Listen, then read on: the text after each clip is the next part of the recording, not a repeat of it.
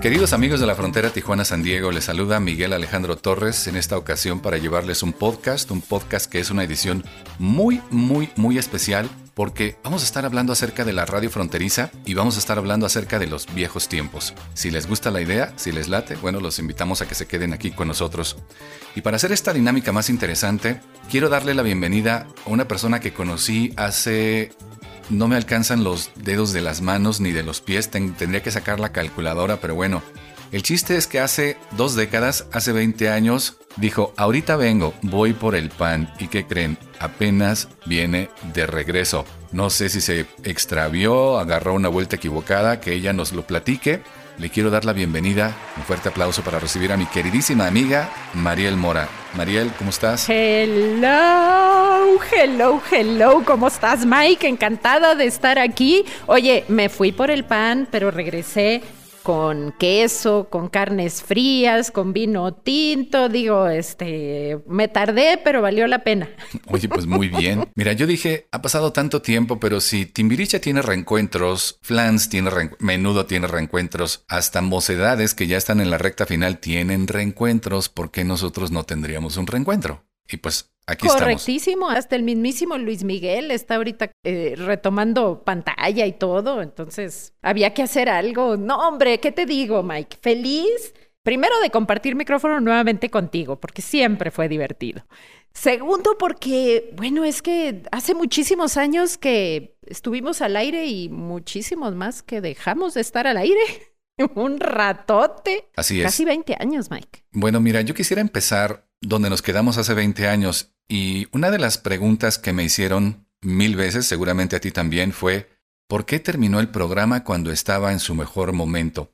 Y quisiera que llegáramos ahí, pero yo creo que primero hay una historia muy simpática que contar y es la historia de cómo empezó el programa. ¿Tú te acuerdas cómo empezó? No me acuerdo por qué terminó, Mike. Todavía me quieres regresar 10 años más. 30 años. Sí. Sí, no me acuerdo por qué terminó, menos me voy a acordar cómo empezó. ¿A qué hora me acuerdo cómo empezó?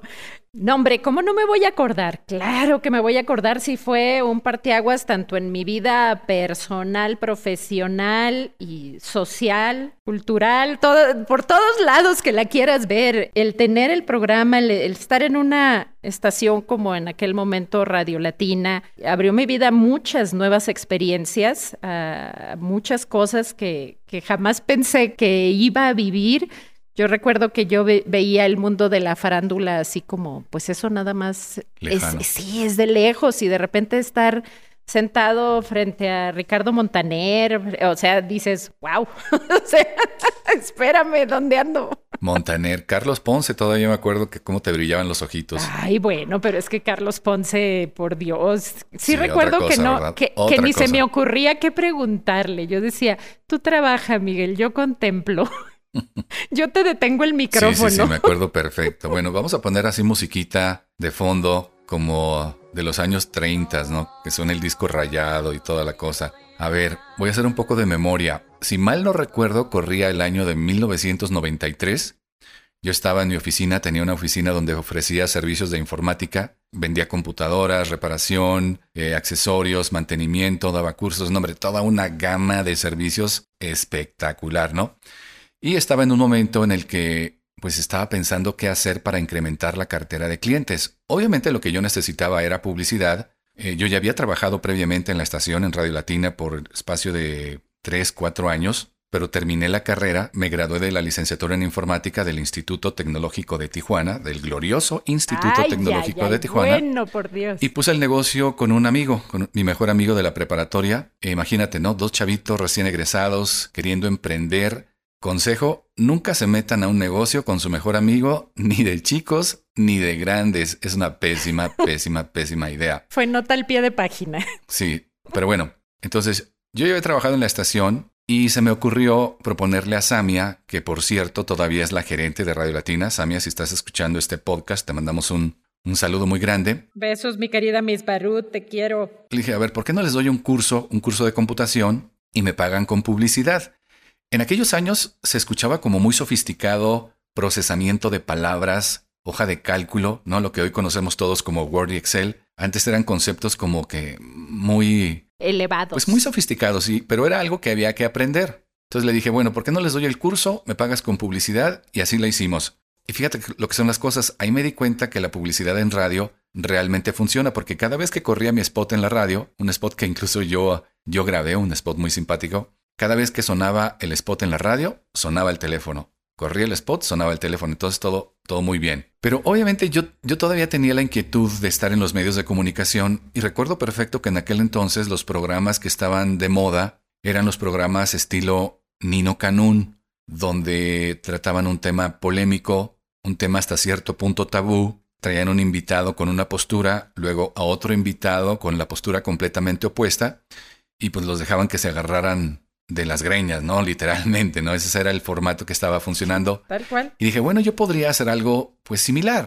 Pero obviamente para mantener la oficina de servicios abierta necesitaba alguien que me echara la mano porque hacer la preproducción es algo que tiene su chiste y es algo que lleva tiempo. Hay que hacer la investigación del tema, hay que encontrar a los invitados, coordinarlos, hay que hacer la estructura del programa y que al final del día pues todo quede redondo y todo tenga sentido. Entonces pues lleva, lleva tiempo, ¿no? Entonces dije, a ver, a ver, necesito a alguien que me eche la mano. Entonces yo sabía que en la UABC, en la Universidad Autónoma de Baja California. Gloriosa, gloriosa, te Gloriosa, claro, también. Tenían la carrera de comunicación. Tenía pocos años y dije, bueno, ¿por qué no contratamos a una persona de medio tiempo de la universidad, un becario, una becaria, le pagamos nada, obviamente, le echamos el rollo tradicional, ¿no? Cuando te invitan a participar en los medios de comunicación que te dicen, mira, no vas a ganar nada, pero vas a ser famoso, vas a ser famosa, vas a aprender, vas a tener experiencia en un medio real y además no cualquier medio, sino uno de los mejores medios de la región. Entonces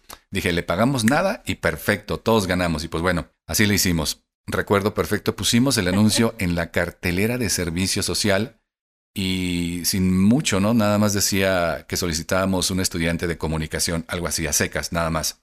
Total, el anuncio lo respondieron cinco personas, de ellas cinco mujeres, cinco chicas. Hicimos la entrevista, me acuerdo, en el Denis de Plaza Río Tijuana y cité a las personas, obviamente con media hora de diferencia para poder platicar individualmente con cada una de ellas.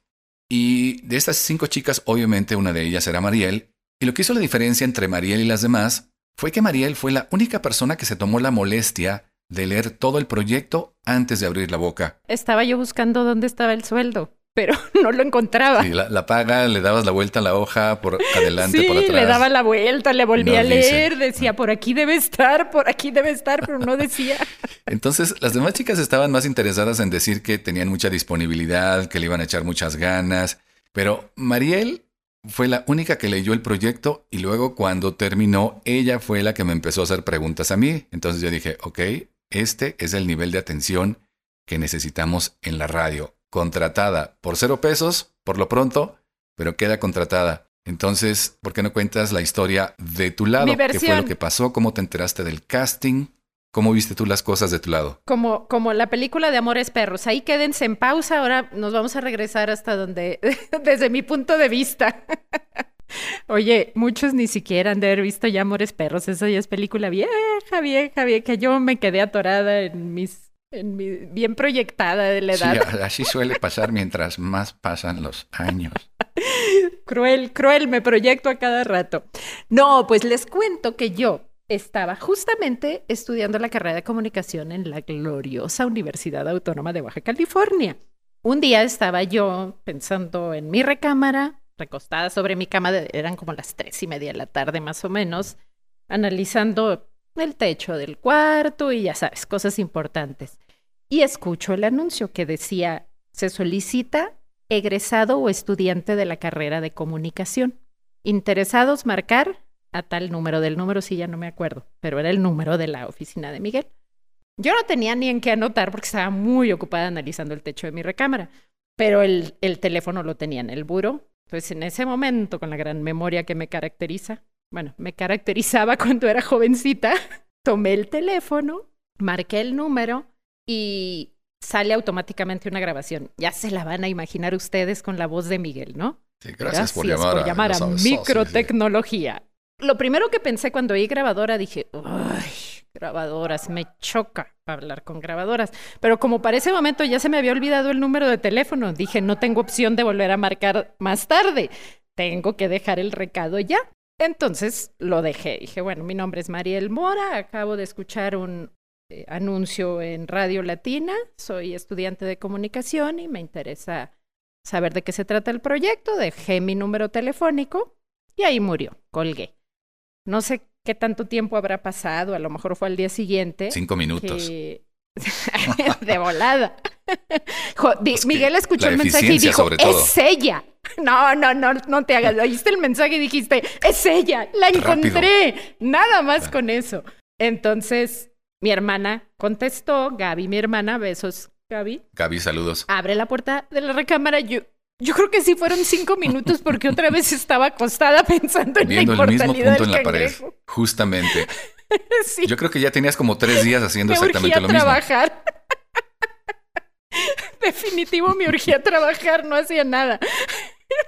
Han de haber sido vacaciones. Quiero pensar, por favor, Dios mío, dime que eran vacaciones.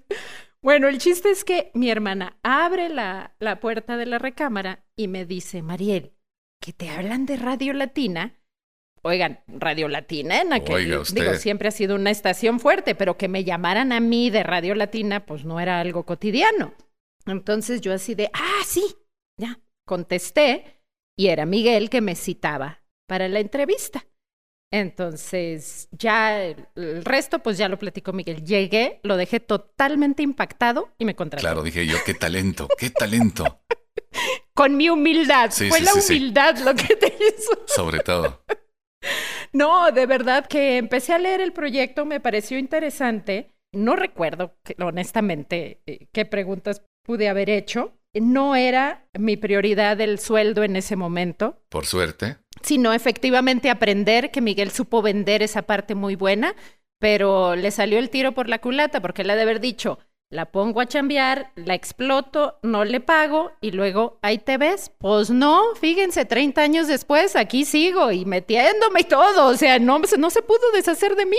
Oye, y antes de grabar este podcast no estabas viendo la pared en un punto fijo de pura casualidad. Mike, ahora sí mi ah, vida no tiene un segundo para que yo analice mis paredes. Sí, me imagino, me imagino. mi vida ha cambiado tanto desde aquellos años en que yo era una estudiante de universidad acostada viendo el techo en su recámara. No, ya no se dan esos tiempos. Ok, bueno, y después de esa entrevista, lo que sucedió fue que propusimos el programa, lo aprobaron y salió al aire en vivo. Viéndolo desde hoy, tal vez no fue una no fue una buena idea. Si bien yo tenía experiencia entrevistando artistas, que es algo que también tiene su chiste, pero cuando le agarras la onda es fácil porque, por ejemplo, el artista que se te ocurra promoviendo su último disco, la pregunta que tú prepares, la pregunta más inteligente que quieras hacer, pues antes de que llegue a tu cabina ya se la hicieron 450 veces, ¿me explico? Y si le vas a hacer una pregunta sobre su vida, pues también es piloto automático. Lo que le preguntes ya se lo preguntaron en 50 países, eh, diferentes ciudades, y cuando llega a tu cabina, pues es como oprimir un botón. Es piloto automático, literalmente. Entonces, tiene su chiste, pero es relativamente sencillo. Y hacer una entrevista de otro tipo, por ejemplo, entrevistar a un experto, sacarle la información de valor que tú quieres, mezclar el sentido del humor, llevarlo a un lugar, crear la polémica, hacer preguntas incómodas y que todo tenga sentido y que quede redondo el programa al final, pues es una es una especialidad. Entonces, tal vez ese programa tenía futuro, pero debería haber empezado a lo mejor en una estación AM. Y no quiero demeritar la AM, pero no era para que empezara ese programa en la estación número uno. ¿Me explico? Además, la FM ahorita ya tiene más programas hablados. En aquellos años, la FM era música. La gente que sintonizaba FM era sagrada. para escuchar música, punto tocar música bonita y que se escuchara muy bien en estéreo, y hacer programas hablados en la FM en aquel entonces era algo que no se usaba definitivamente. Entonces, el programa sale al aire. Recuerdo que cuando termina el programa, nos llama el dueño de la estación, el señor Víctor Díaz, en paz descanse, nos llama y nos dice, a ver, su programa es una porquería, no hay manera, no hay manera de que ustedes estén al aire la próxima semana, ¿no? y tenía razón, tenía, tenía razón. Entonces, a mí me ahorraste ese, ese golpe en mi incipiente carrera en la radio. No me la quisiste matar, yo creo, porque nada más me dijiste, mm, yo creo que no vamos a continuar. Debut y despedida. yo me enteré mucho después que el señor Díaz había sido así de contundente. ¿Qué crees? Y ya no recuerdo cuánto tiempo pasó, si pasaron semanas o pasaron meses. Y otra vez estaba yo platicando con la gerente, con Samia, en su oficina. No sé ni por qué, pero salió el tema de los ratings del programa de la mañana. Entonces me enseña los ratings y ahí estaba en la hoja, decía claramente, nivel de audiencia en el horario de 6 a 10 de la mañana, cero. Cero, así, redondito. Y dije, bueno, aquí hay un área de oportunidad, ¿no? O sea, pasar de cero a uno, yo creo que hasta con los ojos vendados, ¿no? Es más, sin hablar, no digas nada, pon solamente música. Y ya la hiciste. Exacto. Y yo le dije, bueno, ¿por qué no hacemos un programa? Pero a ver, un programa verdaderamente al estilo de los morning shows de Estados Unidos, al estilo de los programas gringos, del otro lado, como decimos en la frontera. Y Samia me dijo algo así como, pues si quieres seguir haciendo el ridículo, llégale. dije, perfecto, me encanta hacer el ridículo. Entonces nos pusimos a trabajar y aquí sí, este programa ya estuvo planeado para que Mariel se integrara como conductora y como coproductora. Yo, por Dios, ahí sí les tengo que platicar que todo lo que fue la organización, el proyecto, la estructura del programa, a mí ni me la pregunten. Yo la viví como entre sueños, porque todo ese tiempo, yo me acuerdo que participé en el diseño del programa no sé en qué ni qué tanto realmente pude haber aportado. Más bien como que Miguel me involucraba, nada más para empaparme de, porque recuerdo mucho que cuando me dijo, vamos a hacer el programa juntos y quieren escuchar tu voz, porque la de Miguel ya la tenían ultra palomeada. Y digo, aunque no hubiera trabajado antes ahí, con escucharlo la palomea ante una voz hermosa. Gracias, luego te paso. Pero la mía realmente no la conocía. ¿Tus honorarios? Sí, no me, no me has depositado. No, se me olvida, no se me olvida. En la última semana, te encargo, porfa. este, eh, eh, pero, pero pues a mí no. Y claro que se iban a llevar una sorpresa deliciosa, pero pues ellos no sabían todavía. Entonces, ¿cuál? Yo recuerdo que Miguel me llevó a grabar eh, ahí a la cabina, a grabar el demo, porque me dijo, la señora Díaz tiene que aprobar, pues que, que salga tu voz, ¿no? Primero tiene que aprobarte. Ese cassette ya se pegó, tristemente, ya no, pero yo me acuerdo que lo escuché años después y dije, ¿de dónde la señora Díaz dijo, sale va? O sea, de veras que ahí hubo una intervención divina o algo. Un salto de fe. O no sé si de veras, o un salto de fe, ¿correcto? O pasaste una lana, tú también depositabas de aquel lado. No sé, porque de veras que ese demo que yo grabé para ver si me aceptaban era una total y absoluta vergüenza. Pero bueno, cierro mi paréntesis. Entonces autorizaron el programa piloto, salió bien, salió al aire. Y los primeros meses, pues empezamos como era de esperarse, con altibajos. Recuerdo que el primer día fue todo un reto sacar el programa porque además fue un día difícil. Ese día fue cuando asesinaron al cardenal Posadas en Guadalajara. Entonces fue un programa con muchísimo tráfico de información, hubo llamadas al aire y luego para variar eh, jalé un cartucho de esos que utilizábamos para los comerciales o para la música, que eran cartuchos de 8 track. Los millennials no van a saber qué son esos cartuchos de 8 track, pero lo pueden googlear. Total que jalo un cassette, se me resbala y cae en la consola, rebota como tres veces picando botones que después no supe ni cuáles eran, total de que no escuchábamos. Entonces fue súper, súper, súper estresante ese día. Pero bueno, como pudimos, lo sacamos adelante. Le gritamos al chip desesperadamente, mi estimado Chip Servín. Sí, y además así fueron los primeros meses, fueron muy estresantes con muchos altibajos. El teléfono rojo que teníamos en cabina sonaba y sonaba y sonaba, y no era Batman precisamente, era era la dueña de la estación, la señora Díaz, o el dueño, o sea, la pareja eran Marta Díaz y Víctor Díaz.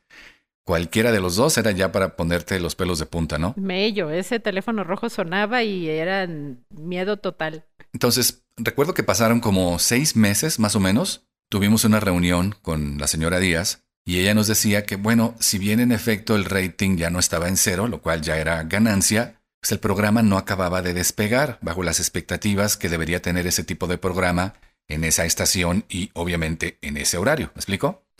Entonces había dos opciones. Una era terminar con el proyecto, traer nuevo talento o tratar de corregir y ver qué cosas se podían mejorar. Y en aquel entonces también teníamos una lucha entre el productor, la típica lucha, ¿no? Entre el productor y el talento. Teníamos una productora designada por la empresa, arriba de nosotros, y yo le dije a la señora Díaz, bueno, es que tenemos a esta persona que nos dirige y no nos deja hacer el programa como nosotros quisiéramos hacerlo. O sea, nosotros queremos hacer un morning show como se hace en Estados Unidos. Porque para nosotros era muy obvio, estando en la frontera, En México lo que tradicionalmente funciona en ese horario son los noticieros, pero estando en Tijuana, en la frontera, donde incluso competíamos con las estaciones americanas del condado de San Diego y algunas desde Los Ángeles en inglés con morning shows, pues para nosotros era lo obvio también tener un morning show para competir en ese nicho, competir en ese mercado. ¿Me explico? Entonces, esas cosas que se te ocurren cuando eres demasiado joven, ¿no? No tienes nada que perder. Le dije, mira. Estás viendo el techo de tu habitación. Exactamente. Le dije, mira, ¿por qué no nos dejan hacer el programa como nosotros queremos hacerlo durante tres meses? Y si no funciona, pues simplemente ahí le dejamos. Tan amigos como siempre. Y no conforme con eso, todavía voy a recursos humanos, pido una hoja de renuncia, la lleno, la firmo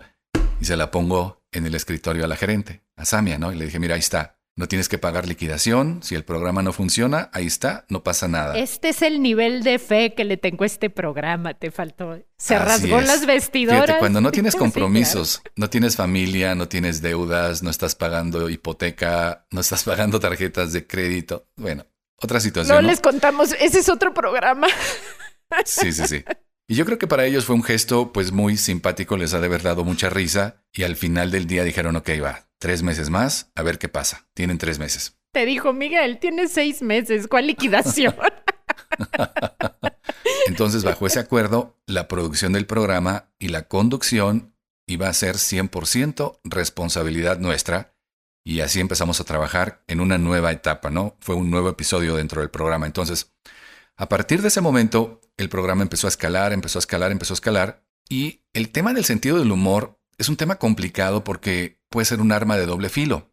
Si tu sentido del humor pega, si la gente lo acepta, eso puede empujar tu carrera, la puede catapultar de una manera impresionante, pero si tu sentido del humor la gente no lo acepta, caes mal, caes gordo, pues tu carrera explota, pero en el mal sentido de la palabra, literalmente. Entonces, fuimos metiendo el sentido del humor poco a poco y el programa empezó a crecer, empezó a crecer.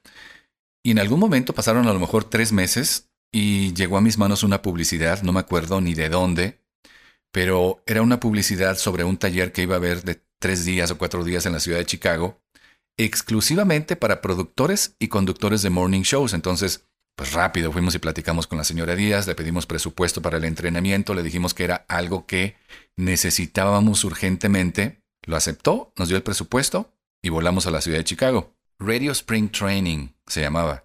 Me acuerdo perfecto. Es correcto. Para mí fue un parteaguas, fue sí. un antes y un después. Fue ese tipo de seminarios eh, donde se hacen en un hotel de lujo, donde son exposiciones, eh, ponencias, conferencias, talleres un día, el día siguiente también, etcétera, etcétera, ¿no?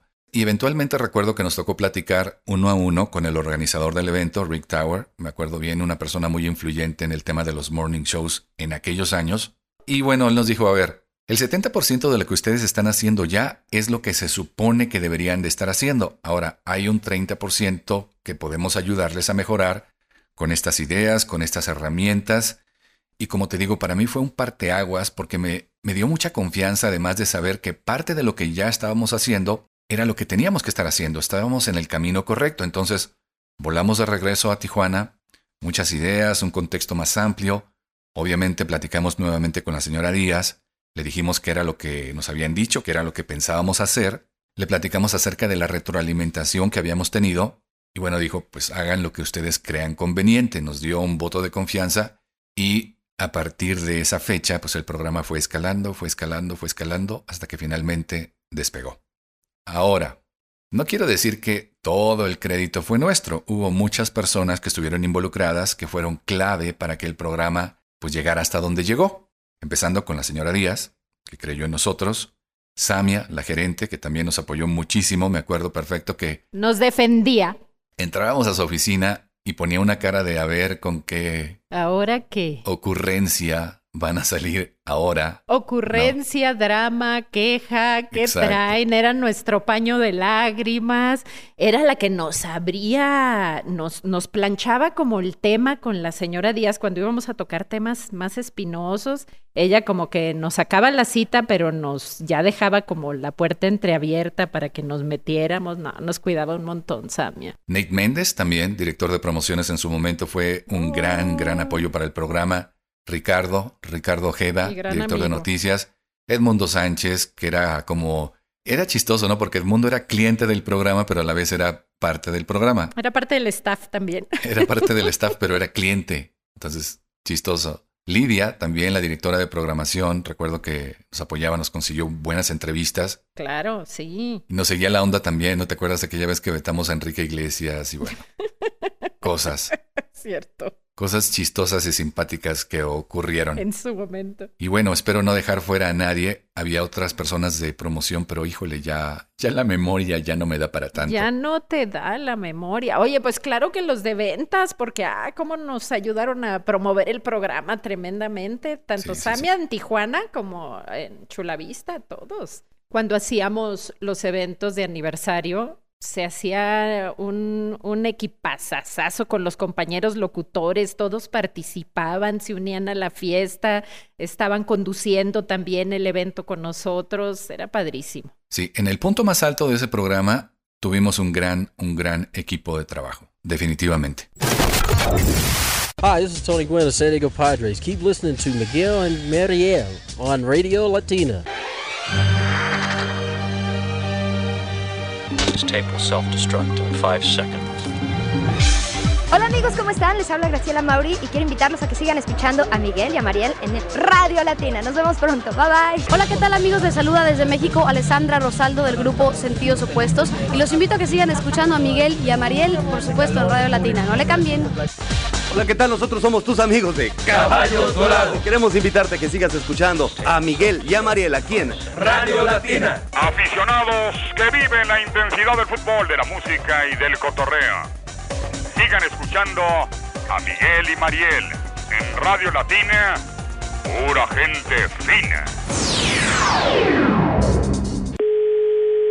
Bueno, Sí, buenos días. muy buenos días. Le habla el licenciado Leopoldo Flores. Estamos buscando a la señora María de los Ángeles Hermeño. ¿Para servirle? Ah, mire señora, estamos hablando del departamento jurídico de su compañía de larga distancia Sí. para recordarle nada más que tiene un adeudo de 2.500 pesos que no han cubierto desde el mes de enero. Me perdona, pero yo no debo esa cantidad. De acuerdo al reporte, algunas llamadas a, a Guadalajara, ¿Sí? a Monterrey, Monterrey, por a, favor. a México Mire, Distrito Federal y no, también no, no. algunas Mire, a Veracruz. Esas llamadas yo, yo le sugiero que las revise. Yo tengo mis recibos pagados. Eso que está usted diciendo que yo debo, no lo debo. Lo único que podemos hacer es proceder al embargo. Tiene usted muchas llamadas a Guadalajara. ¿Por qué Mire, habla tanto a en primer Guadalajara? lugar, yo no llamo a Guadalajara seguido, ¿sí? Es que son llamadas hasta de tres horas, señora. Pues A fíjese que no, Guadalajara. señor, por, qué habla favor. tanto a Guadalajara? Eso es su palabra contra la mía. Lo que yo no sé, señora, es por qué usted habla tanto por teléfono. Ese, yo Mire- creo que ese mire, es el señor, problema. En primer lugar, usted no va a ser la persona a la que me venga a decir a mi casa si yo hablo por teléfono, porque eso es una cosa mía. Lo que usted Sí, me está diciendo, sí. señora, es que a usted le gusta mucho hablar por teléfono. No me permite. Usted fue el que puso esas palabras, ¿sí? Yo le sugiero que tome un curso de relaciones humanas para que pueda hablar con las personas bien y más en un cargo como el suyo. Se la voy a poner fácil. Si usted admite que le gusta mucho Yo, hablar por mire, teléfono, mire, señor, le, a mí le no me hacemos va a la, decir la si me mitad pone de la fácil o no.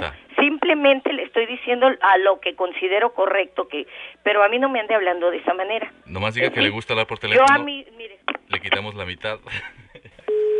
bueno, sí, señora, soy yo otra vez. ay, dígame su nombre, por favor, si fuera tan amable. A lo mejor le voy a pasar con mi supervisor para que se arregle con él. Ah, ¿Qué le parece? Me gustaría mucho. Pero sí, sí, si usted nos dice que le gusta hablar por teléfono, le, le, este, le mire, señor, reducimos ya la... vamos empezando con sus cosas. Le sugiero que modere su lenguaje, ¿sí? Gracias, señora. Para Mu- servirle. Mucho gusto. Igualmente. Estas son las mañanitas que cantaba el rey David. A las muchachas bonitas se las cantamos aquí. Mamacita linda. ¿Por qué está enojada, mami? Mira, Le mando un abrazote y un beso. Ay, Bueno, Miguel también le manda a gracias. felicitar. Porque sí se me figuraba la voz de Miguel, pero decía, pues se parecerá, ¿no? ¿Qué tal amigos? Soy Ricardo Arjona y quiero invitarlos a seguir escuchando a Miguel y a Mariel. Un abrazo. Queridos amigos, soy Laureano Brizuela y los quiero invitar a que sigan escuchando a Miguel y a Mariel, mis amigos, por supuesto. Hola amigos, soy Ricardo Montaner y los invito a que sigan escuchando a Miguel y Mariel. ¿Qué tal amigos? Les habla Enrique Iglesias para invitarlos a que sigan escuchando a Miguel y a Mariel. Un abrazo muy fuerte. ¿Qué tal amigos? Yo soy Ari. Soy Valia. Yo soy Erika. Oscar. Yo soy Lidia y somos ¡Onda Vaselina! Y solamente para invitarlos a que sigan escuchando a Miguel y a Mariel. Hola, Sí, buenos días. buenos días. Estamos llamando de aquí de, del fiesta. Ajá. Hay una fiesta para el 11 de agosto. Sí, correcto. Es una boda. Ajá. Es una boda con Ricardo Jaramillo y Elizabeth Sotelo. Sí. Ah, mire, no se va a poder. ¿Cómo que no se va a Se, poder? se va a cancelar porque, fíjese usted, un problema. ¿Por qué? Hubo un problema. Eh, la hija del dueño eh, ese día tiene una fiesta con sus amigas. Y, y ese no es mi problema. Yo lo, yo lo reservé para el 11 de agosto. Que- es que es la hija del dueño. Entonces ahí yo no puedo hacer nada, oiga. ¿Cómo, cómo- sabes que los están cancelando el día de, de la boda?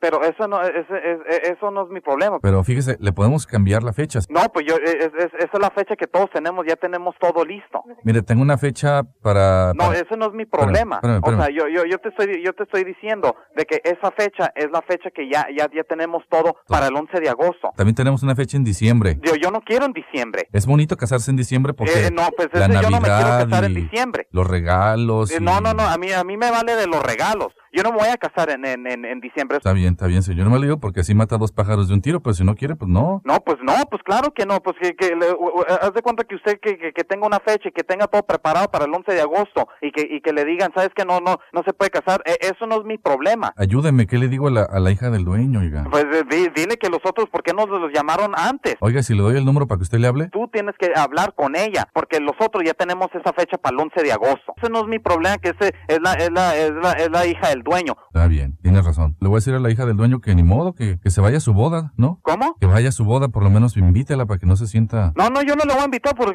¿cómo voy a inv- invitar yo gente extraña? Pues es la hija del dueño. Y, y, y- eso no es mi problema, eso puede puede ser el, el dueño que no, eh, es que ustedes deberían de ser responsables de diciendo, ¿sabes qué? Esta fecha la tenemos reservada por la razón que vamos a tener una boda. Está bien, señor. Oiga, ¿y usted cumple años el próximo domingo? Sí. Ah, mira, aquí le tengo un mensaje de otra persona. Espérame tantito, eh, espérame, espérame. Estas son las mañanitas que cantaba el rey David.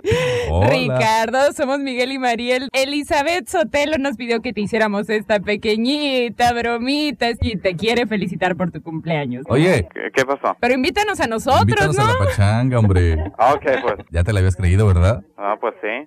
Es, aquí en México pasan cosas así. ¿Cómo crees? Gracias. Ok, bye. ¿Cómo están? Yo soy Alex Intec y a nombre de la gente normal mandamos un saludo muy afectuoso al programa de Mariel y Miguel.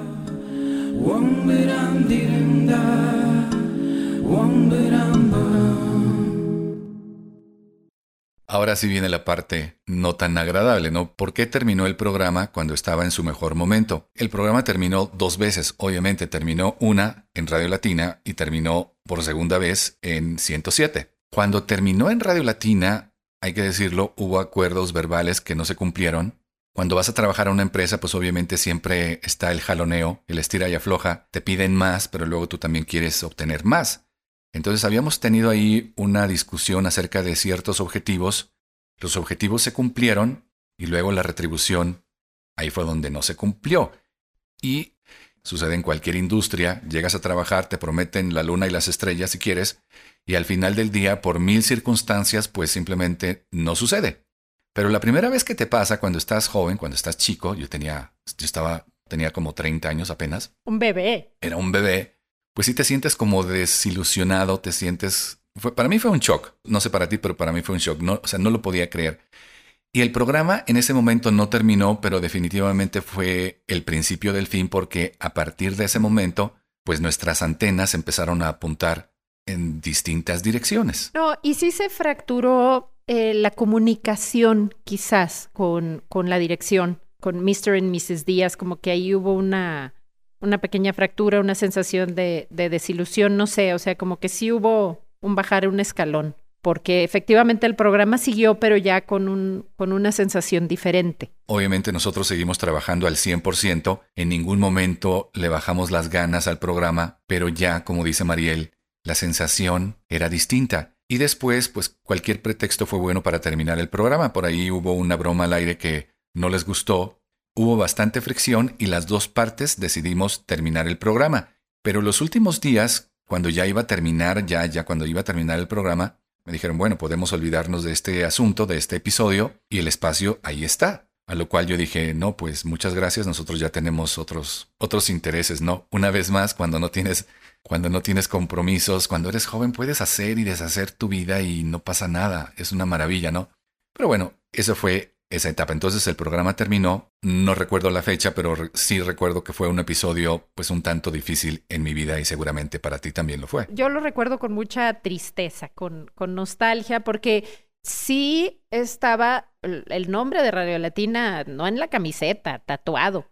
Por un lado había mucha tristeza, por otro lado mucha expectativa también, lo confieso, porque pues tenía que venir algo nuevo y eso también ilusiona y en la irresponsabilidad de la falta de compromisos, pues quedarte sin trabajo tres, cuatro meses no asustaba. Yo no lo llamaría irresponsabilidad. Tomar las cosas como vienen y, y esperar un resultado mejor, yo creo. Claro. Que tengas la libertad de hacerlo, porque quizá en otras circunstancias de tu vida no puedes darte ese lujo. Entonces realmente era una oportunidad también. Exactamente. Entonces, pues ya, yo estaba en mi departamento picándome el ombligo y obviamente estaba pensando qué hacer, si regresar, abrir la oficina otra vez. Entonces un día regreso a la casa, regreso al departamento y veo que tengo un mensaje en la contestadora. Y palabras más, palabras menos, el mensaje decía que si estaríamos interesados en sentarnos a platicar sin ningún tipo de compromiso, sin ninguna expectativa de ambas partes, simplemente echarnos un café y explorar posibilidades. Y dijimos, ¿por qué no? Entonces fuimos, dejamos muy en claro cuál era nuestra postura, nos preguntaron qué era lo que queríamos hacer, si estaremos interesados en continuar con ese mismo formato, pero ahora en la estación de la competencia, y nosotros dijimos, sí, pero ¿de a cuánto? ¿De ¿Cómo de cuánto estamos hablando? ¿Qué crees? Que ya me anda preocupando un poquito más el tema económico. Correcto. Fue una negociación muy larga, fueron meses de negociación, porque nos sentábamos y no nos poníamos de acuerdo, los números no daban. Ahí nosotros ya teníamos un poco más de experiencia en el estira y afloja, o sea, no, no dijimos que sí a la primera, ni tampoco estábamos... Lo que sucedió es que no estábamos súper emocionados por irnos a la competencia. Me explico porque no lo digo por demeritar a la competencia, es una gran empresa, o sea, le tengo mucho afecto a los dueños también, a Luis Carlos Astiazarán, saludos si, si llega a escuchar este podcast.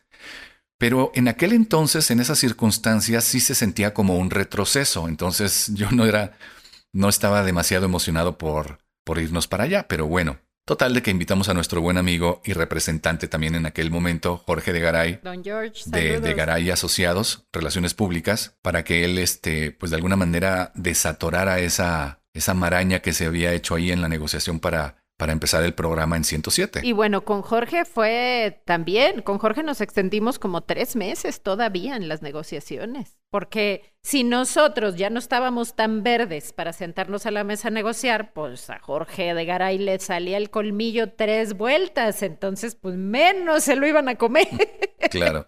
Entonces finalmente en una junta, en una de esas tantas reuniones, llegamos a unos números que digamos satisfacían mínimamente ambas partes. O sea, llegamos a este número, dijimos, bueno, puede ser. La otra parte dijo, bueno, ok, puede ser. Y con esa base empezamos a trabajar. Firmamos un contrato y verbalmente acordamos que haríamos la revisión de ese contrato después de un año, ¿no? En el caso de que llegara, del que, el programa durara un año, obviamente.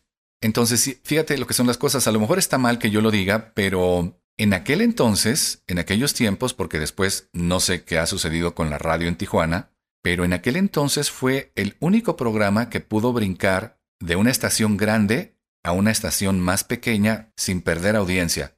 Y yo creo que ese fue, en ese momento fue el mayor de los logros, porque cuando el programa terminó, cuando terminó en 107, hicieron una encuesta. En Tijuana hay un diario, no sé si todavía exista, creo que sí, pero se llama el Diario Frontera, que es como la sucursal del Reforma.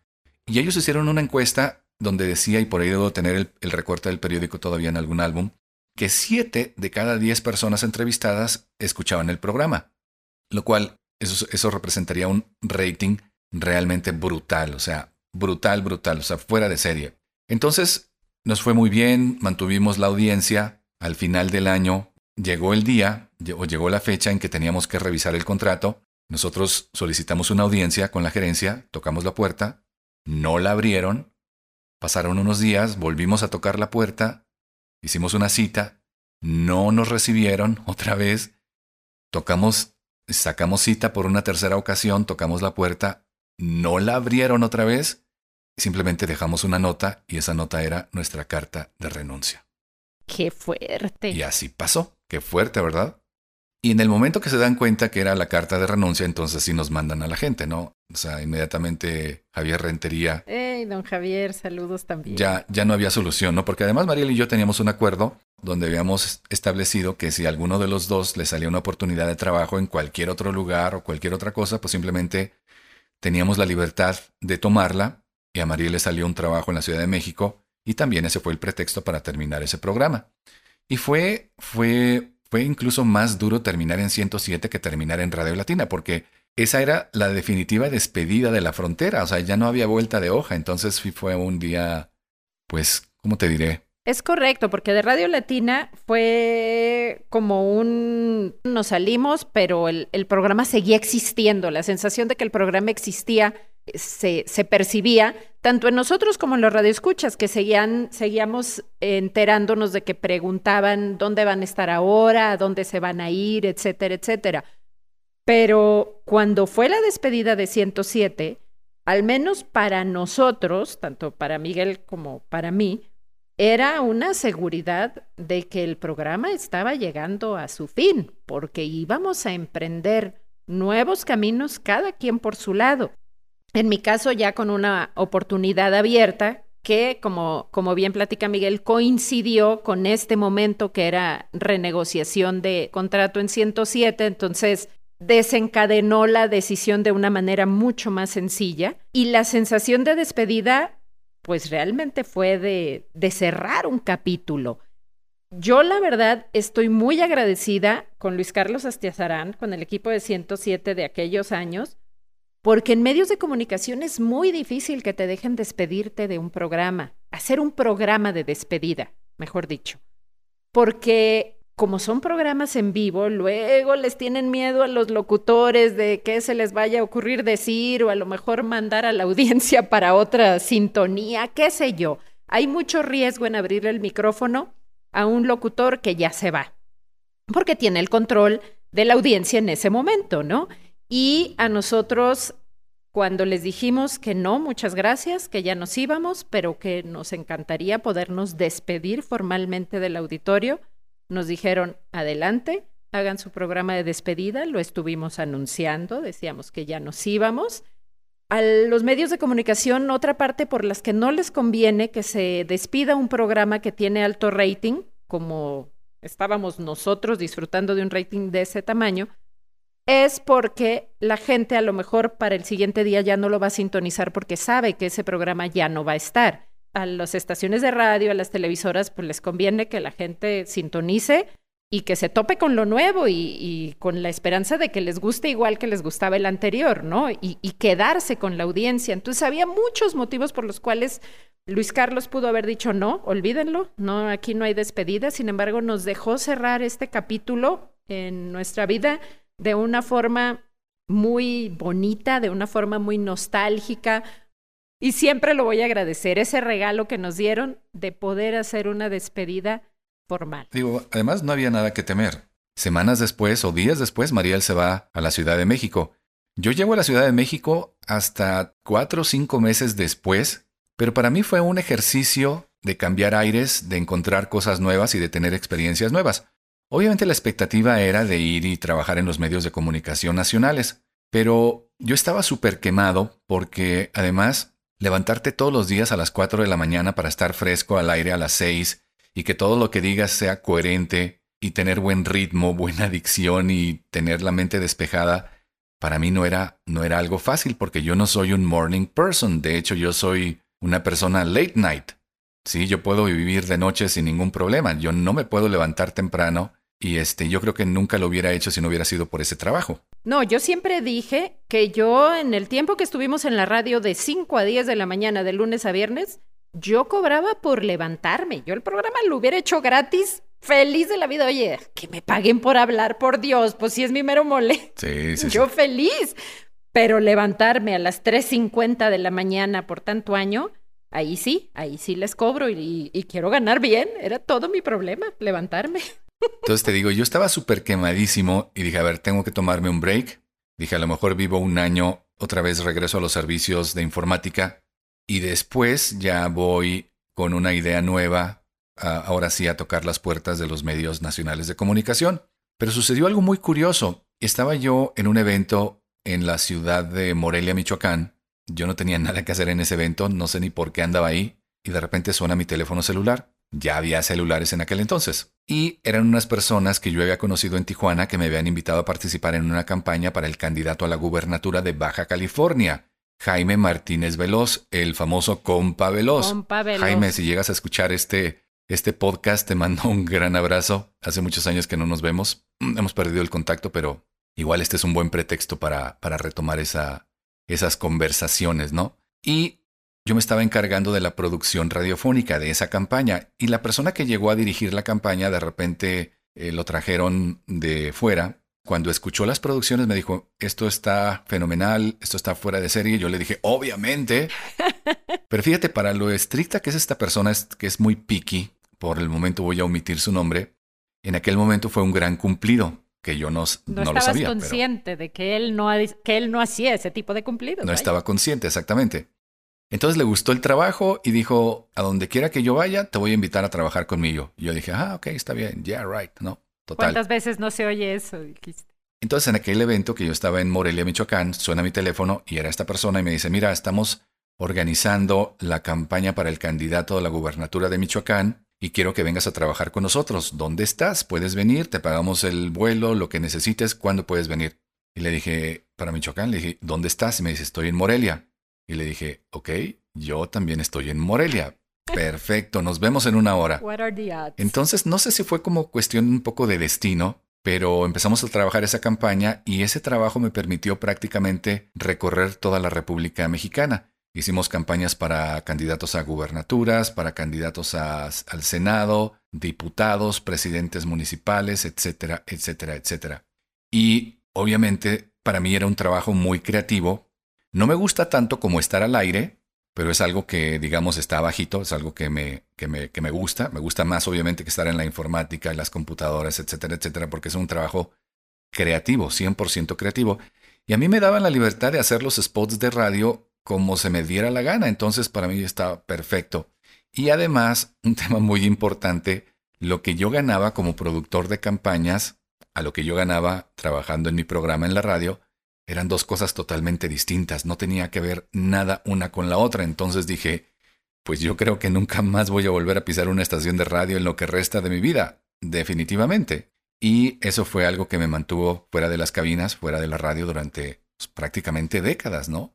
Mientras tanto, Bueno, pues yo estaba haciendo prácticamente lo mismo en cuanto a recorrer la República Mexicana, pero totalmente en otro escenario. La oportunidad que Miguel les platicaba que yo había tenido en la Ciudad de México fue para acompañar a quien en aquellos años era el presidente de Canaco Tijuana y ganó la presidencia de Concanaco, Arturo González Cruz. Saludos Arturo. Y nos invitó a varios compañeros. ¿no era Arturo González Pulido? no, Arturo González esa Pulido. voz, esa voz de Arturo González Pulido. Eh, Arturo nos invitó a varios compañeros que habíamos estado participando en su campaña por la presidencia de Concanaco a participar dentro de su administración como presidente de la Confederación de Cámaras Nacionales de Comercio, Productos y Servicios, que ese es el nombre largote de Concanaco, Concanaco Servitur. Y es el organismo que engloba a las que en aquel entonces eran 352 cámaras de comercio de todo México. Algunos pues tenían sus trabajos muy, muy estables, proyectos personales, algunos de mis compañeros estaban casados. Y yo volteé y dije, yo sí me voy, yo sí me voy a México, teniendo en cuenta todo el escenario que traíamos alrededor, que ya lo platicamos, primero hablé con Miguel obviamente, me dijo, no, pues agárralo, o sea, lánzate. Levanté mi manita y me fui a la Dirección de Relaciones Institucionales e Imagen Pública de Concanaco título más largo no pudo haber existido para mi puesto. Pero el chiste es que así de largo como estaba el título, así estaba la chamba. Trabajaba a todas horas. Voy a viajar, voy a conocer toda la República Mexicana, va a ser una maravilla porque voy a visitar todas las cámaras de comercio y descubrí que eso no tiene nada de maravilloso porque ya estaba harta de vivir en una maleta. Lo único que sí me encantaba De era esas que cuando te bajas del avión no sabes qué ciudad estás, ¿no? Exacto, en que no sabía si estaba despertando en el DF, en qué ciudad desperté, Y lo, ¿dónde estoy? Mi ropa está en maleta o en mi closet, tengo que mandarla a planchar. Eh, ay, no, era una cosa pesada en ese sentido después de, de muchos meses, pero de verdad que fascinante en cuanto a la parte laboral. Era una experiencia que yo tenía ganas de vivir dentro de mi carrera, porque la carrera de comunicación, al menos en la UABC, abarca cuatro grandes áreas, medios de comunicación, comunicación organizacional, que es esta parte de comunicación interna entre las empresas y demás, comunicación social, que es la que se enfoca a las áreas oficiales gubernamentales, y publicidad, que de alguna forma nosotros ya lo habíamos estado también trabajando en la radio con nuestras producciones independientes. Entonces esta parte de comunicación interna me emocionaba mucho, se me abrió la oportunidad, me ilusionó y la disfruté muchísimo. De Concanaco recibí la, la, invitación a irme a la Secretaría de Salud, ahí mismo en el, en el Distrito Federal, cuando el doctor Julio Frank era el secretario de Salud. Tipazo el doctor Julio Frank, dudo mucho que, que escuche podcast, pero fue una experiencia bien interesante porque ahí me fui a otra área de mi carrera, que era la comunicación social. Estuve en el área de comunicación social de la Secretaría de Salud fue una experiencia también muy enriquecedora. Mi jefe, el licenciado Gustavo Lomelín, que fue quien me contrató en la Secretaría de Salud, me invitó poco tiempo después a irme con él al Instituto Federal Electoral en, en la última etapa, que tuvo ese nombre, la verdad, cuando el consejero presidente era Luis Carlos Ugalde. Estuve ahí trabajando con ellos igual en comunicación social, eh, aprendiendo muchísimo ahí llegué en un punto de, de, mi carrera en donde me sentí como también realizada, así como, como cuando vimos el rating grandote ese por primera vez en, en la radio, cuando yo llegué y veí una silla con mi nombre en la sala de consejo del IFE, no sé si han visto esa sala de consejo que sale en la televisión, que tiene muchas plantas así en medio y es donde... Como media luna, ¿no? Como una media luna. Recuerdo cuando entré a la sala y volteé y una silla tenía mi nombre, dije, wow, he llegado. Llegué, llegué. Y como que fui palomeando áreas de la, de la carrera. Entonces ya había vivido la de publicidad, ya había vivido la de medios de comunicación, ya había vivido la comunicación interna, ya estaba en comunicación social y dije, no, pues yo creo que ya me puedo casar. Ya va siendo hora.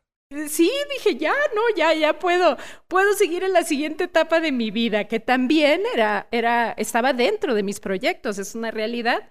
Conocí a Carlos, mi esposo, éramos unos pollitos, yo tenía 34 años y todavía me sentía pollita para el matrimonio, Dios bendito. Yo decía, estaré lista para casarme, ¿será que ya me caso? Oye, ¿y en algún momento extrañaste no estar al aire? Todo el tiempo. No tener ese contacto con la gente. Todo el proceso. Que la gente te escribiera, te mandara mails, porque eso es algo adictivo, que la gente, el reconocimiento de la gente, o sea, sí puedes estar como muy consciente y puedes decir, puedes colocarlo en algún lugar de tu vida, pero cuando no está, dices, ay, caray. No, todo el tiempo, Mike. ¿Dónde quedó? Yo tengo la teoría de que la radio se mete a las venas. El micrófono hace falta. Definitivo. Hace falta el contacto con la gente. La primera vez que Miguel me metió a una cabina de grabación, no era la que era el aire, era una cabina de grabación, y me dijo, vamos a jugar un poquito para que te vayas acostumbrando al micrófono y demás, y empezó. Amigos de XLTN, Radio Latina. Y yo lo vi y dije, este tipo, ¿cómo puede hacer? O sea, es, es como estar loco, estar hablando amigos. ¿Cuáles amigos? Estamos Le falta él y un yo. tornillo a este tipo. Le falta un tornillo. Y la sensación era, y él me quería así de fresca y así de natural. Y yo era un robotito que decía, me siento ridícula. O sea, ¿cómo voy a decir, hola amigos, ¿cómo están? Pues a quién le hablo, no le estoy hablando a nadie. Y fue un chip, que, un tornillo que, que que ya no traías flojo. tanto. Ya andaba suelto. bien- Andaba cascabeleando por ahí. que tuve que encontrar dónde estaba, lo encontré sumamente rápido y empecé a disfrutar el, ese cascabel. Y en ese momento, en ese momento, el sentir que le estás hablando a la gente, el sentir que te están escuchando, el recibir esa retroalimentación, sí te cambia muchísimo un proceso interno de híjole, no encuentro la palabra, pero empieza a ser un, una especie de adicción. Pudiera ser, si se los quisiera poner a los chavos ahorita, son como tener mil likes en una publicación en tres segundos. Algo así. no sé, o sea, es una sensación un tanto adictiva. Yo me acuerdo mucho una vez que salimos a uno de los controles remotos de Radio Latina y Miguel estaba eh, abajo, yo estaba en una de las super unidades móviles de Radio Latina y le preguntó una señora que si yo iba ahí, le preguntó, ¿y Mariel también viene? Entonces Miguel se asoma a la unidad móvil y me dice, Mariel, te buscan. Y yo, ¿quién me busca? Yo creo que el programa debe haber tenido meses mínimo. Y yo, ¿quién me busca? Miguel ya había tenido contacto con este nivel de eh, encuentro con los radioescuchas. Para mí era todo totalmente nuevo. Entonces me dice, una radioescucha te quiere saludar. Y yo, ay, voy. Entonces yo iba a bajar a darle la mano y decirle mucho gusto, yo soy Mariel. Voy bajando, apenas bajé el último escalón del camión y la señora corre y se me abraza, pero un abrazote, no puedo creer, eres tú y me abraza. Y yo estaba espantada, o sea, yo volteé a ver a Miguel así como, es mi tía y no la reconocí. o sea, de verdad que me agarro yo así de, sí, soy yo, pero ¿qué tengo de maravilloso, no?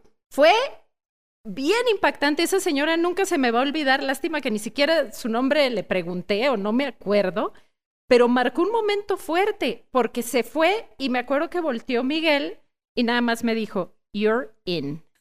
Ya entraste, o sea, ya, llegaste. Fíjate que esa es la magia de la radio, porque puedes generar un nivel de intimidad, un nivel de conexión con la gente que no sucede en otros medios de comunicación. Es correcto.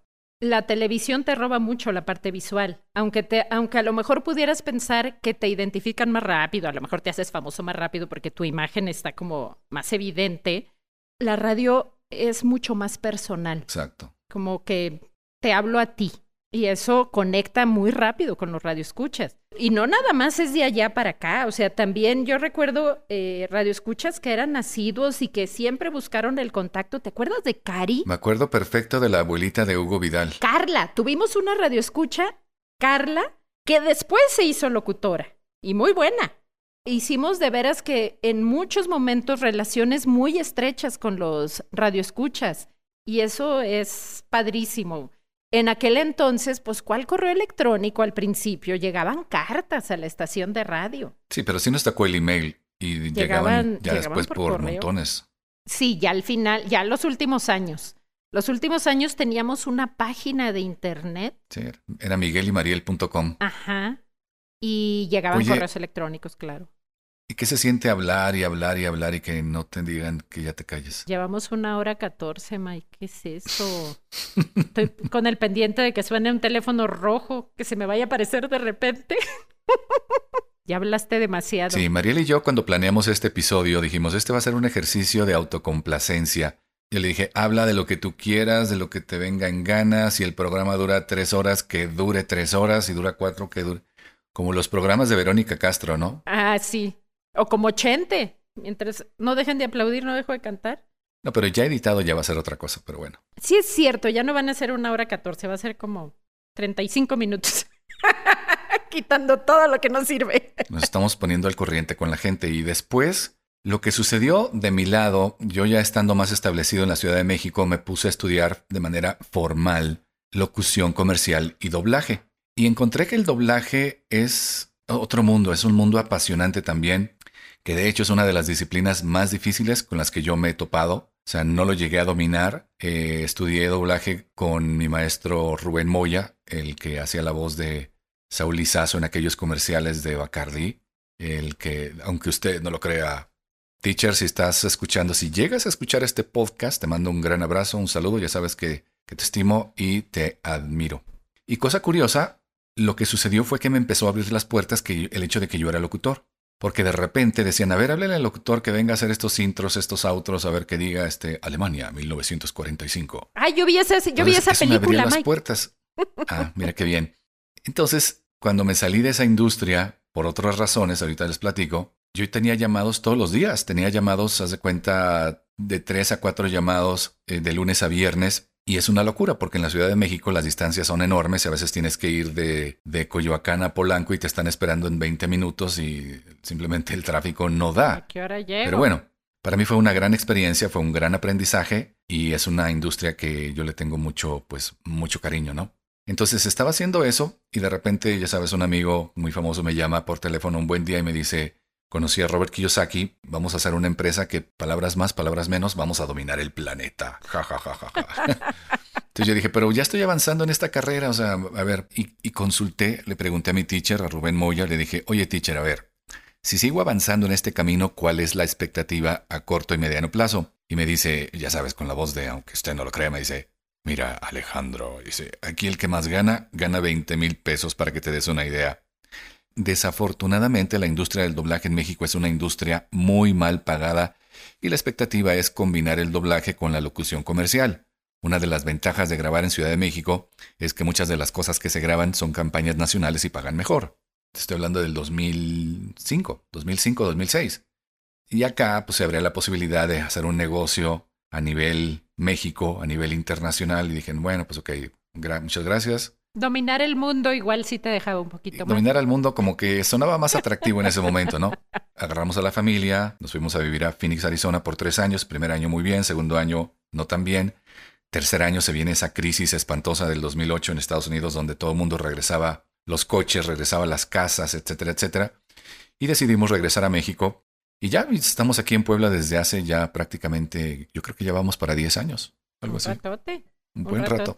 Yo desde San Luis Potosí. Oye, las enchiladas potosinas buenísimas, ¿no? Riquísimas las enchiladas potosinas, pero si te soy honesta, me gusta más los tacos rojos o tacos Camila, que también se llaman. Y son dos platillos típicos de San Luis Potosí, pero me gustan todavía más los taquitos rojos que las enchiladas. Los dos son muy sabrosos. Si, va, si visitan San Luis, tienen que probar los dos para que me puedan des, desmentir. A gusto. Finalmente, la bolita cayó en San Luis Potosí. Muy bien. Y hasta que se estableció. Tengo dos hijos, se llaman. Déjame adivinar. Carlos, déjame adivinar. A ver. ¿cómo se llaman tus hijos? Tienes un niño y tienes una niña. A ver, ¿cómo se llamará la niña? ¿Cómo se llamará? Ay, a ver, deja, deja ver si la di- deja- Con esa ver si la adivino. Ver, ver, creatividad que me caracteriza. Mariel. Yes. Ding, ding, ding, ding, Te ding. ganaste el Claro. premio. Bromeamos que batallamos más en decidir dónde comer un domingo que, que lo que pensamos en cómo se iban a llamar nuestros hijos. va, a ser, va a ser mujer porque fue la primera. Que se llame Mariel, sí, que se llame Mariel, los dos. Y eh, resulta que el que venía era hombre, que se llame Carlos, punto. Eso no, no estuvo, ni siquiera le dedicamos más de cinco minutos de discusión. fue sencillo, fue sencillo. Pues mira, acá en Puebla esta es la casa de los Alejandros, porque yo me llamo Miguel Alejandro, mi esposa se llama María Alejandra y nuestro hijo se llama José Alejandro. En la puerta del tapete dice Bienvenido a Alejandría. No, no dice, pero lo va- no, no es mala idea, fíjate. Oye, sería original. Ya lo puedes ir mandando a hacer de una vez. Este, ¿qué más? No, pues ya platicarles cuál es la idea de todo esto. Bueno, pues la idea nació primero como retomar esta, esta dinámica. Eh, les decía hace rato que era como un ejercicio de, complacen- de autocomplacencia, ¿no? Pero definitivamente si pensamos seguir con este podcast, si nosotros decidimos continuar y obviamente la gente, mira, si este episodio tiene unas 100 descargas, yo me, voy, yo me doy por bien servido. Pero obviamente si vamos a continuar, pues ya hay que hacer preproducción, hay que buscar contenido interesante y poner este programa como lo hacíamos hace 20 años, poner un programa al servicio de la gente. Y se aceptan sugerencias, pero ¿cómo, Mike? ¿Cómo nos van a hacer llegar sugerencias? ¿Cómo nos van a hacer llegar comentarios? ¿Tenemos alguna plataforma? Muy fácil. Estoy preguntando genuinamente, ¿eh? no tengo la menor idea qué plan trae. o sea, no crean que es parte de un guion ensayado ni nada. No, estoy preguntándole realmente. Al momento que estamos grabando este podcast, no hemos decidido finalmente el correcto. título del programa. Para que se den una idea, estamos aquí improvisando. Pero bueno, pueden mandarnos ideas, sugerencias, ya saben, a Miguel y Mariel arroba yahoo.com. Miguel y Mariel arroba yahoo.com. Y bueno, también la idea es que esta sea una plataforma que de repente le pueda servir a alguien más para anunciar algún producto, algún servicio, o incluso tu producto o tu servicio, Mariel. Platícanos, eh, aviéntate tu comercial en qué andas ahorita, andas en algo de seguros, algo así. Me lo aviento de una vez. Sí, tenemos mi esposo y yo una... Nos dedicamos desde hace muchos años a la promoción intermediación esa es, esa es la palabra correcta, intermediación de seguros de todo tipo. Tenemos una promotoría, intermediamos como agentes en algunas otras aseguradoras, pero todo lo que quieran de seguros, desde su seguro de gastos médicos mayores, su seguro de vida, sus seguros de coche, sus seguros de casa, sus seguros empresariales, todos colores y sabores, nosotros se los, se los podemos manejar. Y va a valer la pena de repente tocar esos temas, Miguel, porque sobre todo ahora con el COVID, ha salido mucha duda de cómo opera un seguro de gastos médicos mayores porque la mayoría de la gente tristemente ha tenido que, que utilizar sus muchas veces eh, seguros de gastos médicos que tenían ahí simplemente por por protección, por tranquilidad y que ahora con el, con el COVID se hizo necesario echar mano de ellos.